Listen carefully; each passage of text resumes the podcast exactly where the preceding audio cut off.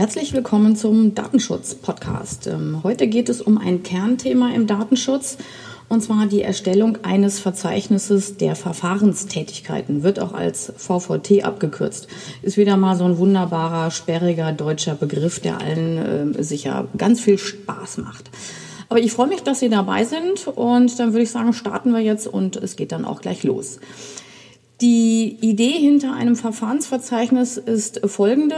Stellen Sie sich vor, Sie nehmen das Dach Ihres Unternehmens weg, schauen von oben mal rein und beobachten, wo kommen Daten überhaupt rein, von wem bekomme ich Daten, was mache ich in meinem Unternehmen damit und wo geht was raus und natürlich auch an wen. Das ist das Prinzip eines Verfahrensverzeichnisses und das ist nichts anderes wie QM. Ja, ich weiß, QM ist lästig und zeitaufwendig und Ihnen fallen sicher noch ganz viele andere wunderbare Eigenschaften ein, die ich jetzt hier nicht nennen möchte. Die Frage, die sich mir auch immer wieder stellt oder ich gestellt bekomme, ist, was das Ganze eigentlich soll. Mal ein kleines Beispiel aus der Praxis, was nicht so ganz unselten passiert. Ein Mitarbeiter oder eine Mitarbeiterin scheidet aus dem Unternehmen aus und keiner hat mehr auf dem Schirm, dass der oder diejenige noch Zugriff auf eine externe Plattform hat. Das ist somit quasi absolut easy, wie Daten an die Konkurrenz oder auch an wen auch immer gehen. Daher empfiehlt sich wirklich einen Zettel zu haben und zu notieren, auch wenn es lästig ist, welcher Mitarbeiter, welche Mitarbeiterin hat welche Zugriffsberechtigung auf welche Plattform. Und wenn er ausscheidet, dann kann ich eben auch kontrollieren, aha, okay, ich habe die Zugriffe dann auch gesperrt. Also die Idee hinter diesem Verfahrensverzeichnis ist ähm, quasi die, mal zu schauen, ob bei mir im Laden, bei mir im Unternehmen alles quasi in Ordnung ist.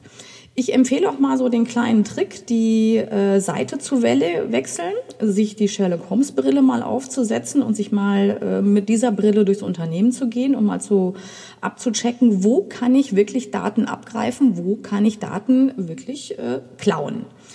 Dann natürlich mal hinzuschauen, äh, wo gehen Daten auch verloren, weil nur wenn ich es mir bewusst mache und ich weiß, wo irgendein Leck ist, dann kann ich dann eben dann auch was tun. Dieses Verfahrensverzeichnis äh, ist kein Hexenwerk. Man muss auch das Rad nicht neu erfinden. Sie finden alle Vorlagen oder sehr üppige, ausführliche Vorlagen auf den Webseiten der Aufsichtsbehörden der Länder. Da lohnt sich auf jeden Fall mal ein Blick, da mal ein bisschen auf die Reise zu gehen, um mal zu schauen, was für andere Informationen auf diesen Webseiten noch zur Verfügung stehen. Da gibt's ganz viele tolle Dokumente zu einzelnen Fragestellungen, FAQs. Also da kann ich nochmal wirklich sagen, wer mal Lust und Langeweile hat, äh, einfach mal surfen gehen auf der auf Webseite der Aufsichtsbehörde des jeweiligen Landes. So, und jetzt starten wir. Was mache ich eigentlich? Also was muss ich eigentlich tun, um so ein Verfahrensverzeichnis einfach mal gut auf die Straße zu bringen? Hm, zuerst empfehle ich immer, machen Sie sich eine Liste der Verfahren, die es in Ihrem Unternehmen gibt. Ein Verfahren ist zum Beispiel ein, eine Bewerbung. Beim Bewerbungsverfahren dokumentiere ich, wo bekomme ich die Daten her? Wahrscheinlich das meiste dann über E-Mail. Da ist ein CV hinten dran gehängt. Äh, wo speichere ich denn ab auf dem Server? Weil ich muss sicherstellen als Unternehmen, dass diese äh, Bewerbung nicht im schwarzen Brett bei mir im Flur hängt. Ein anderes Verfahren wäre auch noch ein Beispiel, das ist Eintritt, Austritt der Mitarbeiter. Wie mache ich das mit der Vertragsgestaltung, eventuell Einweisung in den Datenschutz, in Richtlinien und quasi dieses ganze Paket. Dann gibt's noch äh, Dokumentation zur Akquise, Vertragsgestaltung, wie mache ich das in meinem Unternehmen. Buchhaltung ist ein schönes Beispiel. Wie mache ich meine Projekte, wie setze ich meine Projekte um. Schlüsselverwaltung, auch immer so ein wunderbares Thema. Ähm, da hilft eine Liste äh, mal aufzuschreiben, welcher Mitarbeiter, Mitarbeiterin hat welchen Schlüssel, hat er den auch beim Ausschreiben oder diejenige wieder zurückgegeben. Ganz wichtig, Berechtigungskonzept, wie ich vorhin schon erwähnt habe, macht auch durchaus mal Sinn, so einen Zettel zu haben. Und ähm, ein zentrales äh, Verzeichnis ist quasi ein Löschkonzept. Wie Sie ja wissen, Datenschutz ähm, hat ja auch was mit Löschen zu tun. Sie dürfen die Daten Ihrer Kunden nicht äh, bis auf die Ewigkeit und zum St. Nimmerleinstag behalten. Man muss sich Gedanken machen, äh, welche Aufbewahrungsfristen treffen mich, welche Vorschriften und wann muss ich das Ganze löschen. Also da hilft ein Löschkonzept schon mal. Das wichtigste äh, Verfahren ist für mich äh, die Dokumentation der IT-Struktur Wie sieht mein Netzwerk aus? Was mache ich eigentlich damit? Wo habe ich noch wirklich Sicherheitslöcher? Löcher? Und wenn Sie da selber nicht äh, Experte sind, da gibt es genug, die Sie tatkräftig unterstützen. Wenn es Ihr Stecken, Steckenpferd ist, dann äh, ist es für Sie natürlich mit Sicherheit äh, kein Thema.